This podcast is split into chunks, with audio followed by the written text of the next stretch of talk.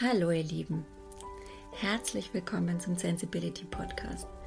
Wenn ihr auch sensible und gefühlvolle Menschen seid, die manchmal weit weg von ihrer inneren Mitte sind und nach Methoden und Impulsen suchen, um wieder zu ihrem Herz zurückzukommen, in ihre Liebe zu kommen, dann seid ihr hier bei mir im Podcast genau richtig. Ich möchte mich euch kurz vorstellen. Mein Name ist Silke, ich bin hochsensibel und ein sehr gefühlvoll empathischer Mensch und ähm, ich erlebe zusammen täglich mit meiner sensiblen Familie auch, wie ihr, die Höhen und Tiefen des Lebens und suche immer wieder neue oder alte Wege, um zurück in meine Kraft zu finden, in mein Herz. Und äh, bediene mich dabei am liebsten zen-buddhistischen Methoden und Ansätzen und Philosophien, die für mich am meisten Kraft und Ruhe zum Ausdruck bringen. Und mein größter Wunsch ist es deshalb, euch mit diesen Impulsen ähm, Stück mehr in eure Liebe zurückzubringen, ähm, zu zeigen, dass das Leben viel einfacher sein kann und das Leben voller Schönheit und Liebe ist und dass das Leben uns auch nur das Beste will. Und äh, ja, in dem Sinne würde ich sagen, viele inspirierende Momente und viel Spaß mit meinem heutigen Podcast. Unser heutiges Thema ist die Hochsensibilität im Kindergartenalter. Also wie gesagt, es ist heute ein Erziehungs- oder ein Kinderthema mehr an die Eltern gerichtet, aber ich denke auch für den ein oder anderen hochsensiblen Erwachsenen wird da sicher auch der ein oder andere Impuls dabei sein. Also schaltet nicht ab, sondern hört einfach mal rein und lasst euch inspirieren. Also wie gesagt, ähm, Hochsensibilität hat für mich oder für mich fängt es da immer mit an mit dem Begriff Anderssein, ja, also eine andere Art der Wahrnehmung haben. Bei Kindern ist es ja so, sie haben alle eine andere, spezielle, besondere Geburtsgeschichte. Sie haben alle besondere gesundheitliche Herausforderungen, mal mehr, mal weniger, ja? oder auch vielleicht mentaler Natur. Und auf jeden Fall haben sie alle ihre eigenen speziellen Bedürfnisse. Ist ja jeder Mensch individuell, also keiner ist wie der andere. Ähm, und natürlich haben auch alle unterschiedliche Charaktere dadurch, ich, das ist mir immer noch so ein Rätsel. Wir sind eigentlich alle grundlegend anders und trotzdem ist Andersartigkeit in der heutigen Zeit immer noch so ein verpöntes Ding, also fast wie ein Schimpfwort. Ja. Also man muss sich immer dafür, oder man hat immer das Gefühl, sich rechtfertigen müssen, anders zu sein. Also es geht mir noch häufig so. Klar, man muss es nicht, es zwingt einen keiner dazu, aber es ist immer noch so ein bisschen ja, das Besondere wird auf jeden Fall noch nicht genügend anerkannt, sagen wir es mal so, oder das einzigartige Individuum. Ja, also wenn wir mal damit anfangen, Kinder- und Geburtsgeschichte, also in unserem Fall mit unserem hochsensiblen Kind, der jetzt mittlerweile viereinhalb Jahre ist, was, um aus dem Nähkästchen zu sprechen, eine sehr spezielle Geburtsgeschichte. Man könnte vielleicht auch meinen, dass die Hochsensibilität quasi mit der Entwicklung oder mit der nicht ganz ausgereiften Entwicklung. Also klar, kein Kind kommt reif auf die Welt, aber ein Frühchen kommt natürlich noch mal ein Stück unreifer auf die Welt. Ja, wir sind ja keine Tiere, die einfach so losspringen. Es sind also viele neuronale Verbindungen noch gar nicht vorhanden, also so Reflexe und Impulse und sowas wie Flucht und so, das ist von Natur aus vorhanden, aber wie gesagt, alles andere muss der Mensch ja erst mal lernen. Und äh, wenn man eben eine spezielle Geschichte hat, dann kann die eine oder andere Entwicklung vielleicht ein bisschen anders verlaufen als bei anderen Kindern. Ähm, in unserem Fall war es jetzt eigentlich so, möchte jetzt gar nicht so tief auf dem Nähkästchen plaudern, weil das schon noch eine sehr emotionale und sehr persönliche Geschichte ist, nur mal so grob umrissen. Also wie gesagt, ich musste sehr lange liegen in der Schwangerschaft. Der Kleine wollte unbedingt raus. Dann an meinem Geburtstag hat er sich gedacht, ja, schau da mal vorbei. ich wollte eigentlich noch ein bisschen meinen Geburtstag, meinen letzten für mich so alleine begehen mit meinem Mann. Und äh, ja, dann war es doch eine Überraschung, dass er unbedingt Hallo sagen wollte und mitfeiern wollte und das gleich zu seinem Geburtstag machen wollte. Also ich sage immer, er war mein schönstes Geschenk, ja, wenn es auch ein wirklich äh, hu, herausfordernder Tag war, denn er hat es wie immer sehr eilig. Also mit der Geduld haben wir es beide nicht so. Er kam dann innerhalb von eineinhalb Stunden auf die Welt. Also eineinhalb Stunden, äh, geplatzte Fruchtblase, da kann man schon fast spontan Geburt äh, zusagen, ja. Es geht so schnell, dass keiner von uns wahrscheinlich richtig durchatmen konnte, weder mein Kind äh, noch ich. Also sechs Wehen am Stück. Ich glaube, danach war ich bedient und viele sagen, man vergisst eine Geburt und man vergisst den Schmerz. Also ich muss sagen, ich glaube, das werde ich nicht vergessen, dieses einmalige Erlebnis. Ähm, ja, hat wie immer alles zwei Seiten. Und äh, ja, aber in, in seinem Fall war es dann eben eine noch sehr prekäre Seite, weil seine Lungen einfach nicht mitgemacht hatten, trotz vorheriger Lungenreifung und er wirklich sehr lange, sehr intensiv gepflegt, beatmet und künstlich ernährt werden musste. Wir waren dann auch noch sehr lange auf der Intensivstation. Ja, und ähm, ich sage mal, er ist das einzige Kind, das ich kenne, das an seinem ersten Tag so ein bisschen, um das für ihn ins, ins Lustige zu ziehen, ins rechte Licht, für ihn da nichts Dramatisches draus zu machen, ähm, weil das einzige Kind, das ich kenne, das an seinem Geburtstag das erste Mal Hubschrauber geflogen ist, äh, weil er dann halt eben gleich äh, mit einem Helikopter in, in das städtische Klinikum, wo sie eben spezialisiert auf solche Fälle sind, geflogen wurde. Ja, das war alles äh, ja, eine Herausforderung.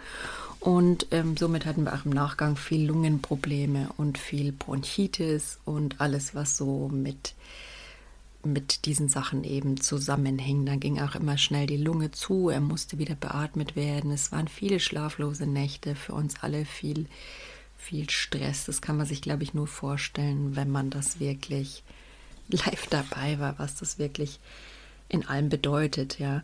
Man könnte jetzt natürlich sagen, auch ausgeprägt oder aufgrund dieser besonderen Entwicklung oder seiner besonderen Geburtsumstände ist er natürlich auch schon ein bisschen sensibler oder nimmt vielleicht das ein oder andere intensiver wahr, weil es ist ja nicht so richtig normal und er wurde sehr oft gepiesackt ja, und musste sehr viele Sachen über sich ergehen lassen und ist insofern oft, ähm, würde ich sagen, etwas intensiver, schmerzempfindsamer, weil wenn man als Kind schreit und äh, beschreit und die Eltern, was die Eltern einem leider anbieten können, ist ein zu halten, zu streicheln, wenn der Arzt eben den Inhalator draufdrückt oder ihm Blut abnehmen will oder, also ich meine, wer das schon mal erlebt hat, bis man bei Kindern Blut abnehmen kann, ja, zum Teil dann eben am Kopf gestochen und also das kann man überhaupt als Eltern gar nicht mit ansehen, ja. Also die Ärzte machen da einen super Job, aber für Eltern ist es, glaube ich, das Schwierigste.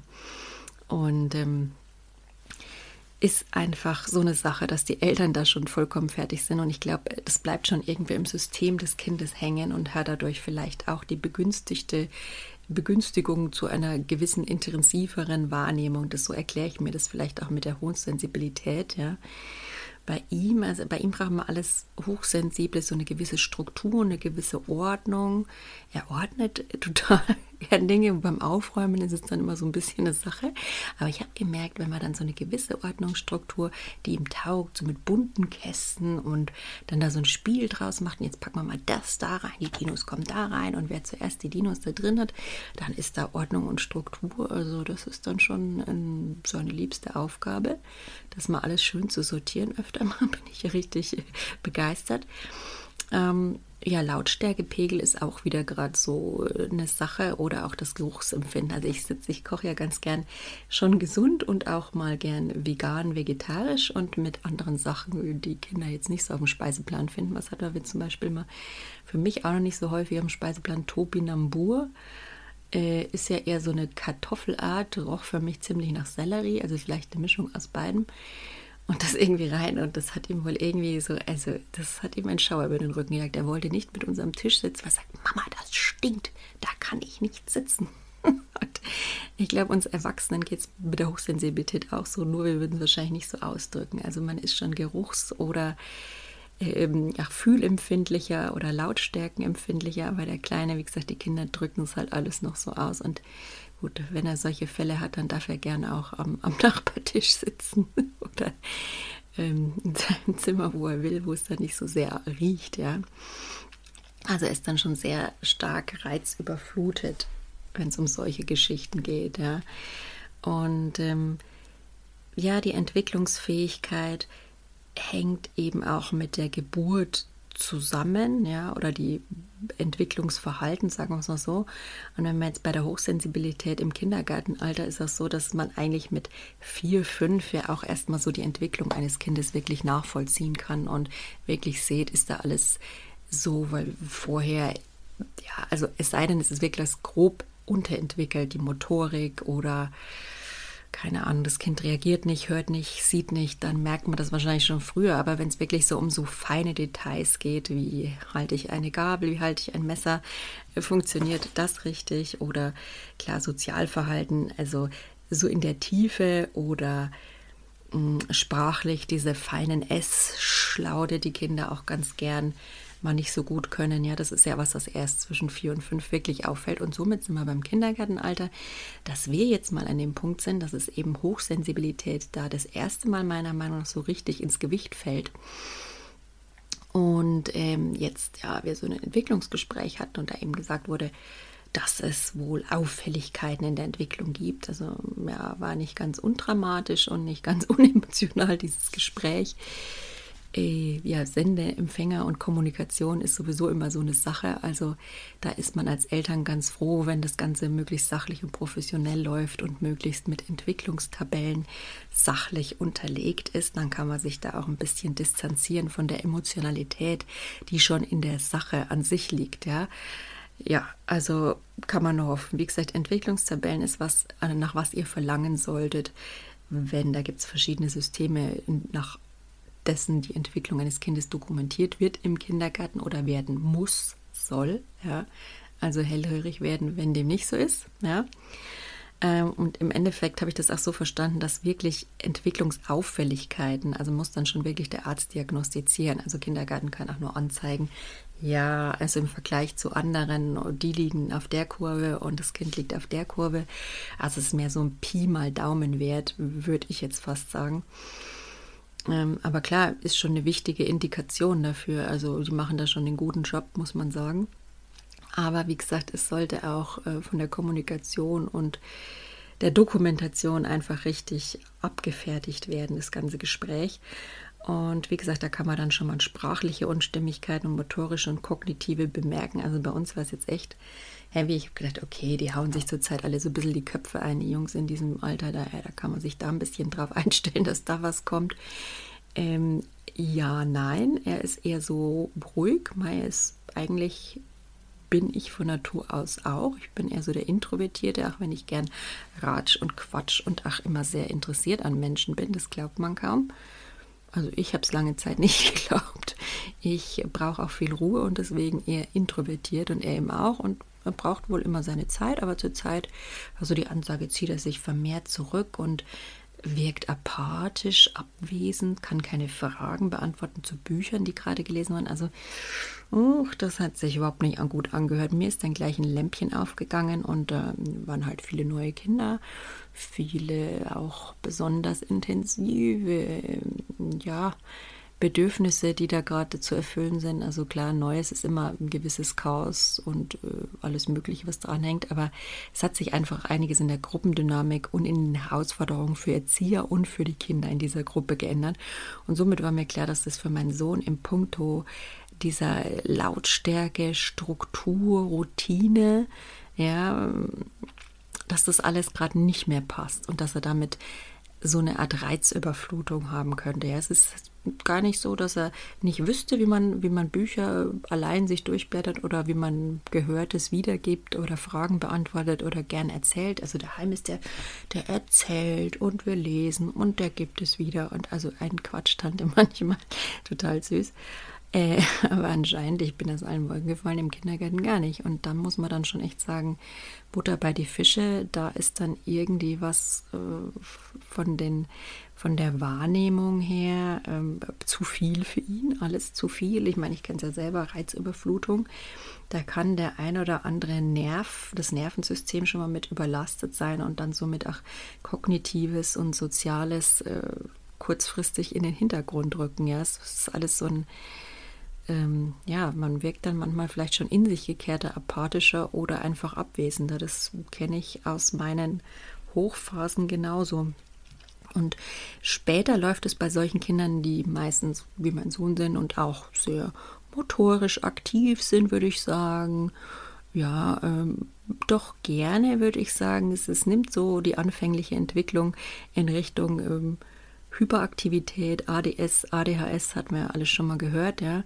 Ähm, man geht dann auch gern weiter. Also es sind so die, die groben Meilensteine, würde ich mal sagen, die ich jetzt schon beim Sohn prognostiziere, die das standardisierte Erziehungssystem quasi ausspucken wird. Das ist also wie so ein, wie so ein russisch Roulette. Ja, man schmeißt so ein paar Parameter rein und weiß genau, was da so im Laufe der Entwicklung oder des Alters des Kindes da so ausgespuckt wird. Ja, also so ein klassischer Verlauf. Erst Entwicklungsauffälligkeit, dann Hyperaktivität, dann ADHS, dann oder ADHS. Ähm, Lernprobleme und Konzentrationsprobleme und halt solche Geschichten, ja.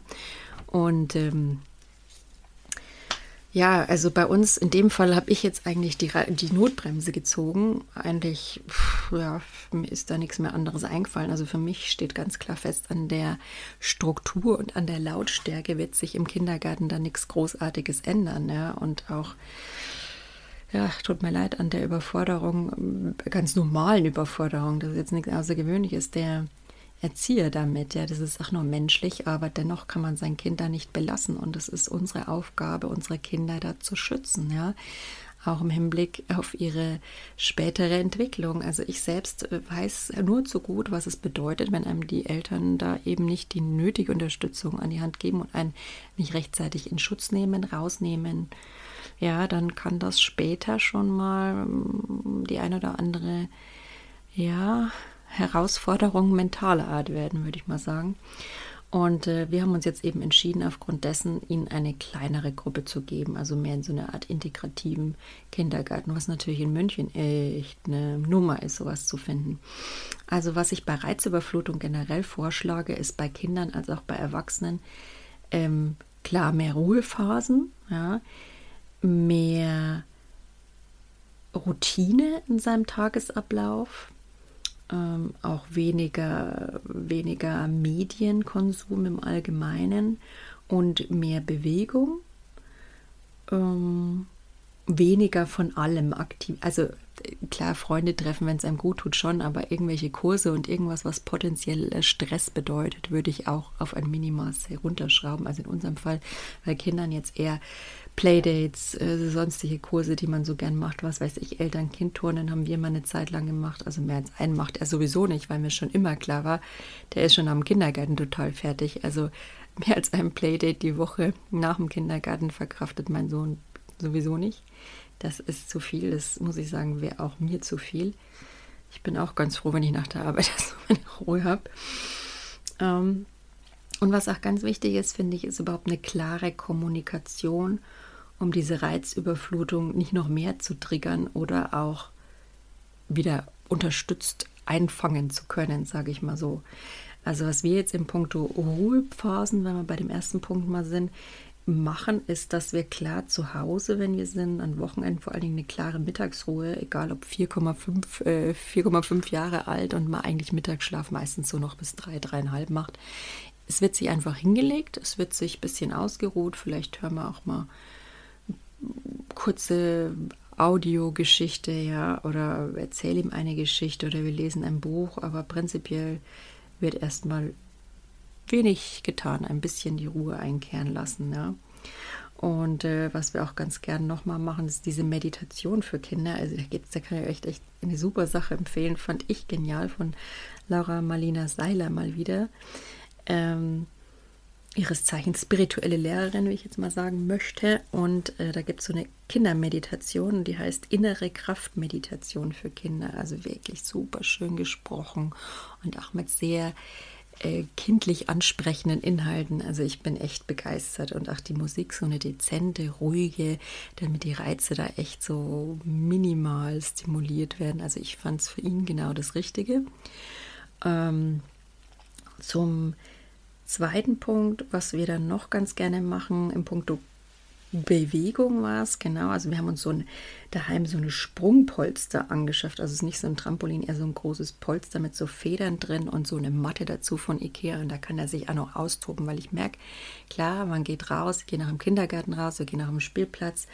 Aber trotzdem ist er da eigentlich gar nicht immer so aktiv und hat auch keine Lust. Und daheim in Corona-Zeiten, ja, wir wohnen in einer Mietwohnung, unter uns Leute, über uns Leute. Ich versuche es ein bisschen isolierter mit Matten zu machen, aber bis jetzt hat sich noch keiner beschwert. Herzlichen Dank an unsere Nachbarn. aber es tut ihm einfach gut, da zu springen. Er ist schon immer so ein Hüpftier und so beruhigt er sich auch. Ja, also oder so geht er auch mit seinen Gefühlen manchmal um. Also wie gesagt, Wut und Angst ist ja sowas, was man bei Kindern auch rausstampfen kann zum Beispiel oder rausschütteln kann. Da können Kinder ganz gut mitarbeiten. Also die können ja noch nicht so, dich äh, drüber reden, wie geht's dir? Ja, ich bin wütend, dann wird erstmal geschrien oder gehauen oder getreten.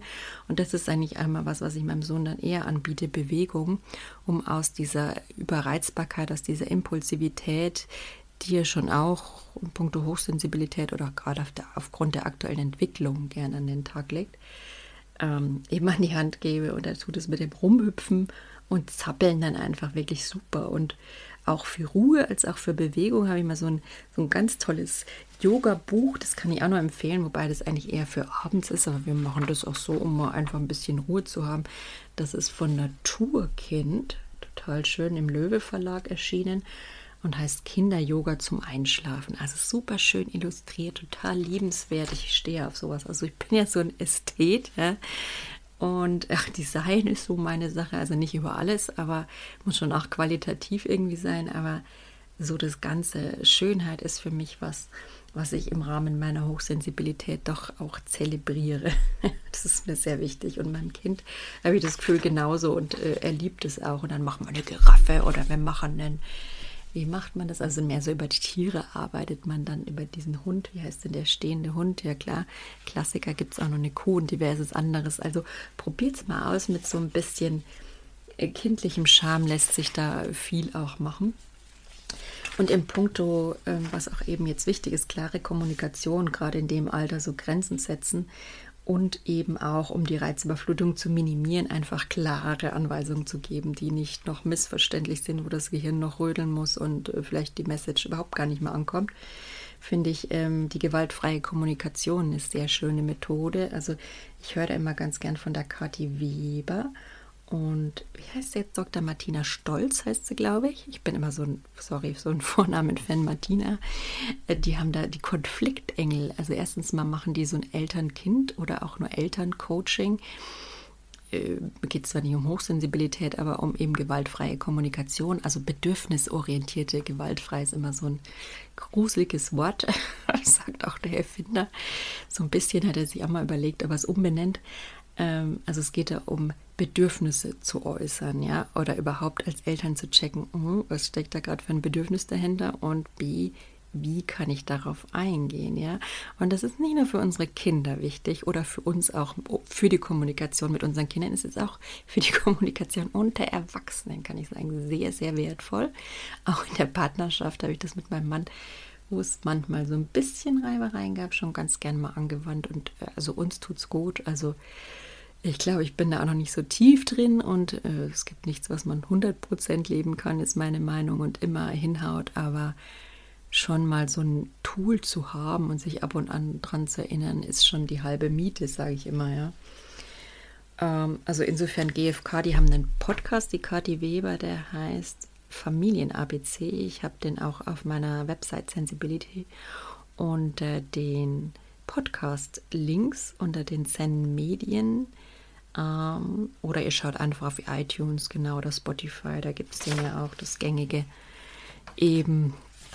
Ja, und was ich da noch ganz tolles Neues entdeckt habe, sowohl für Erwachsene als auch eben für Kinder, und das will ich jetzt eben mal in, im Rahmen seiner Entwicklung angehen, aber eben auch für mich als hochsensibler Erwachsener, finde ich jetzt eigentlich erst so raus, dass äh, diese ganze Überreizung auch eben damit zu tun hat, dass vielleicht bei der Geburt oder irgendwann am Anfang ähm, gewisse Reflexe nicht voll entwickelt werden konnten oder Reflexe, wie sagt man nicht, nicht rund abgewickelt werden konnten oder dass man gewisse Reflexe immer noch hat. Ja, weil Reflexe sind ja zum Beispiel, also das Ganze beruht ja auf einer, ähm, das nennt sich Reflexintegrationstraining, das Ganze, die ganze Methode. Und äh, kurz abgekürzt RIT, R-I-T, also Richard Ida Theodor. Ähm, und die Reflexionsintegrationsmitbegründerin, das fand ich auch ganz spannend, was sagte die. Die hat ein interessantes Buch geschrieben, erstmal dazu über Lern- und Entwicklungsprobleme, das heißt Greifen und Begreifen, wie Lernen und Verhalten mit frühkindlichen Reflexen zusammenhängt. Ja? Also Lernen, da wäre ich ja für mich gar nicht drauf gekommen, was ich zum Beispiel für ein Problem habe zu meiner Zeit 79, die 80er und die 90er, ja, Mai, wenn du da was nicht gekonnt hast, hast du halt nicht genug gelernt in der Schule, ja, warst faul oder irgendwas. Aber im Nachhinein muss ich schon sagen, also was man jetzt so, gibt es ja ganz viel, was man eine Zeit lang so gehört hat, Legasthenie war ja so in, in Anführungszeichen, aber klar zu Recht auch, weil, ja, gibt halt einfach viel Menschen und es wird ja jetzt immer mehr entdeckt, dass es sowas gibt und die Diagnosen dazu gestellt und die Kinder dementsprechend gefördert, aber zu meiner Zeit gab es es ja noch nicht. Und was ich zum Beispiel jetzt erst merke, was ich habe, äh, nicht so eine Legasthenie, ich weiß nicht, ob das Dyskalkulie ist, weil Rechnen, ja gut, Rechnen ist nicht meine Stärke, muss ich sagen. Aber was ich nicht kann, ist Zahlen äh, mir bildlich vorstellen. Also sagt jetzt einer 98, dann muss ich immer erst überlegen, kommt erst die 8 oder die 9 oder die 9 oder die 8. Also das kann ich echt, äh, weiß ich nicht. das funktioniert einfach nicht, warum auch immer. Kann man auch nicht lernen, wüsste ich nicht, wie man sowas lernen kann. Und dafür ist eben diese Reflexintegration. Also es bedeutet, es gibt ja irgendwelche kindlichen Reflexe, wie zum Beispiel der Saugreflex. Als Baby, man hat ja echt nur Reflexe, die in diesem in diesem ähm, Stammhirn, in diesem Reptiliengehirn schon angelegt sind, weil alles andere kann das Kind ja noch gar nicht, muss es ja erst lernen, ja. Deswegen halt nur solche Reflexe. Das sind mehr oder weniger unwillkürlich, also automatisch ablaufende Reaktionen auf einen Reiz ähm, und die einen gesamten physiologischen Prozess aktivieren, der dann abläuft. Ja?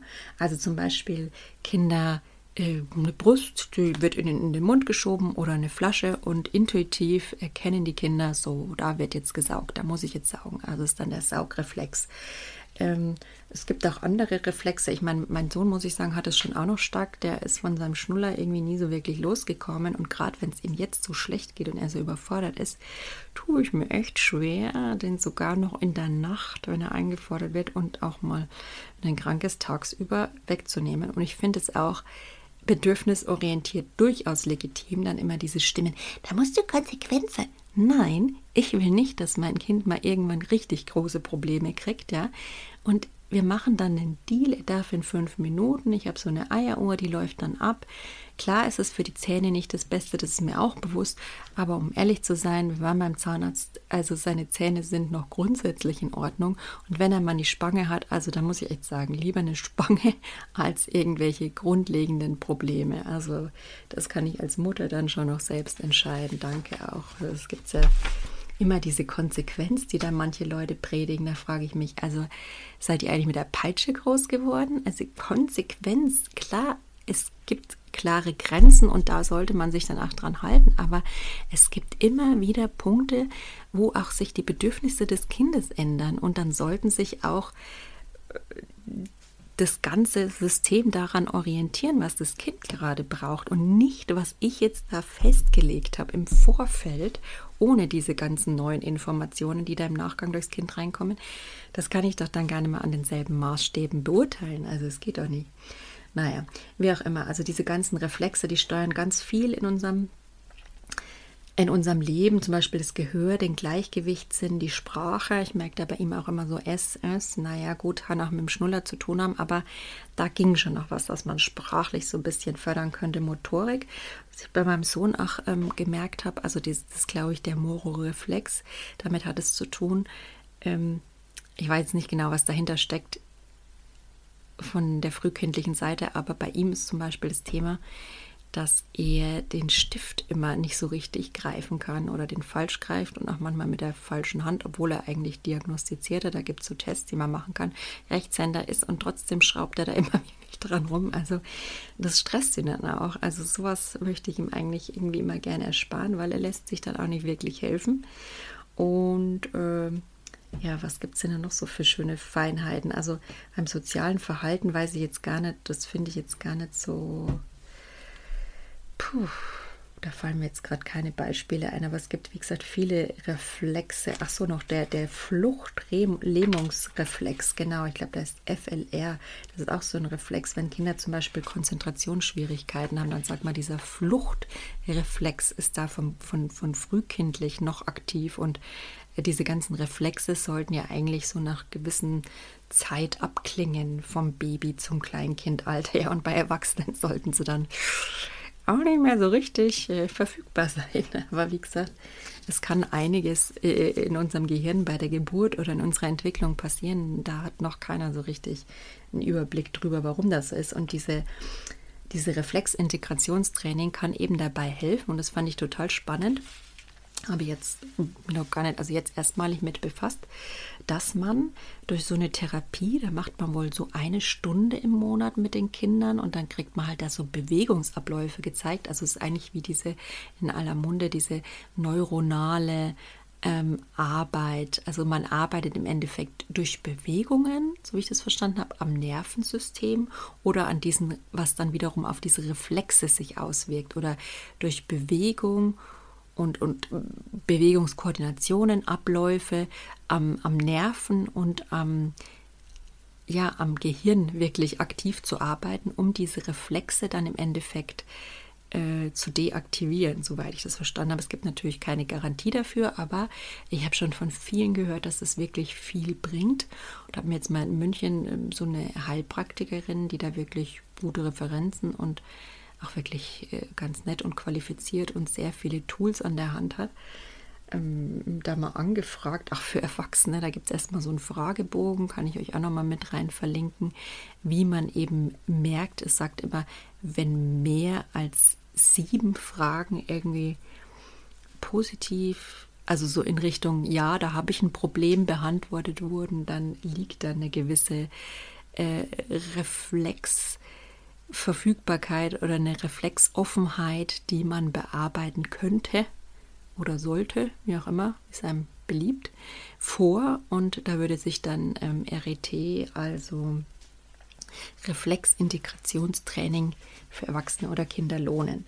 Für Kinder ist es jetzt halt ganz wichtig, weil ich mir denke, ich, äh, ich integriere diese Reflexe lieber frühzeitig, weil es, wie gesagt, dann im, in der Schule dann schon zu enormeren Auswirkungen kommen kann, spätestens wenn dann die Konzentration oder das ruhig Sitzen, ja, und auch die Lernfähigkeit dann betroffen sind und dann äh, ja, kommen ja alle gern mit ADHS ums Eck und äh, irgendwelche Leute verschreiben dann vielleicht noch Medikamente. Also ich muss sagen, ich bin kein Fan von Medikamenten, aber ich bin auch kein Gegner von Medikamenten und diese Diskussionen will ich ja nicht führen. Aber jeder hat da so sein eigenes. Meins ist halt, ich möchte möglichst wenig konsumieren und meinem Kind möchte ich auch möglichst wenig. Also es kriegt seine Impfungen. Äh, aktuell muss es auch eben was für Verstopfung nehmen, was nicht sehr schön ist, was ein bisschen an der Sauberkeitserziehung, an ja, den aktuellen Problematiken der Organisation eines Kindergartens zu tun hat, die irgendwie zu wenig Personal, zu viel Kinder, zu viel Überforderung mit sich rumschleppen und dann die Eingewöhnung hm, ein bisschen im Bach runtergeht. Also schon vor Corona, möchte ich sagen, ja. Und das ist aber wieder eine andere Baustelle. Also die haben wir, da nehmen wir auch Medikamente, aber eben, also ADHS, weiß ich nicht, ob ich das so äh, aufs Gehirn einzuwirken bei Kindern mit Medikamenten, das halte ich für gar keine gute Idee, weil da entwickelt sich noch alles. Also also ja, da gibt es sicher Effekte, die man damit erzielen kann, aber warum, wenn es mit anderen Methoden, jetzt hier mit so quasi gymnastischen Übungen, ja, die man dann jeden Tag machen muss. So sieht es nämlich aus. Man kriegt dann in einer Stunde halt diese Übungen gezeigt als Eltern mit dem Kind zusammen und muss die dann daheim jeden Tag fünf Minuten machen. Und ich glaube, jeder Reflex, also bezieht sich dann immer auf einen Reflex, der in einem Monat quasi versucht wird, durch diese Übungen zu reduzieren oder abzuschalten. Und ich glaube, es gibt ja einige Reflexe, dann schaut man halt irgendwie kinesiologisch, die können das mit so Muskeltests oder auch ja, halt mit verschiedenen Tests nachvollziehen, was kann das Kind dann, kann er dann den Stift besser halten, dann ist dieser Reflex quasi deaktiviert worden oder reduziert sich die Wirkung dieses Reflexes. Und das äh, sehen die dann schon. Und dann geht man so alle Reflexe durch. Und ich habe gelesen, so in der Regel sind meistens so sechs bis acht Monate. Es können aber auch, wenn alle Reflexe betroffen sind, zwölf Monate sein. Aber eine Stunde die Woche also in München kostet so eine durchschnittliche Stunde 100 Euro. Ja, es ist viel Geld. Und wahrscheinlich Heilpraktiker zahlt äh, ja, Zusatzversicherung, wenn man hat. Die meisten zahlen es wirklich selber.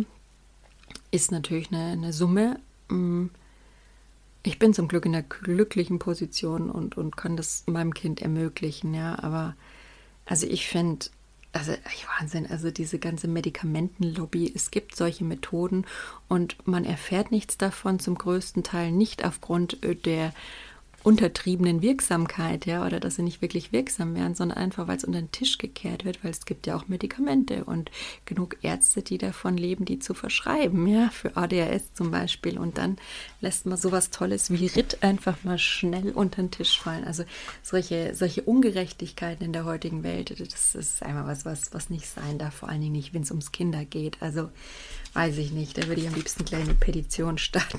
Also ist okay. Äh, so viel dazu. ja, ich glaube, das war jetzt so das von der Seite, was man machen kann, so mit der klassischen Hochsensibilitätsentwicklung. Ähm, schon allein im Kindergarten, um sich dann auf die Schule und die Schulfähigkeit vorzubereiten. Und ich hoffe, ich konnte euch da ein bisschen was mitgeben von meinen Erfahrungen und was ich jetzt so demnächst da beabsichtige. Und dann lasse ich mich mal überraschen, was so in der weiteren Entwicklung auf mich zukommt. Wenn mein Sensibility Podcast dich im Herzen berührt hat, dann wäre ich dir sehr dankbar, wenn du mich auf Instagram abonnierst. Mein Benutzer ist sensibility-20 oder meinem Podcast folgst. Das ist immer gut. Ähm, oder wenn du weitere Impulse und Informationen über mich haben willst, dann schau doch einfach gern unter www.sensibility.de rein. Da findest du zum Beispiel meinen Blog oder eine Bildergalerie oder meine Code Art Sektion ja, guck einfach mal vorbei, es würde mich freuen. In dem Sinn, macht's gut und von Herzen alles Liebe, Silke.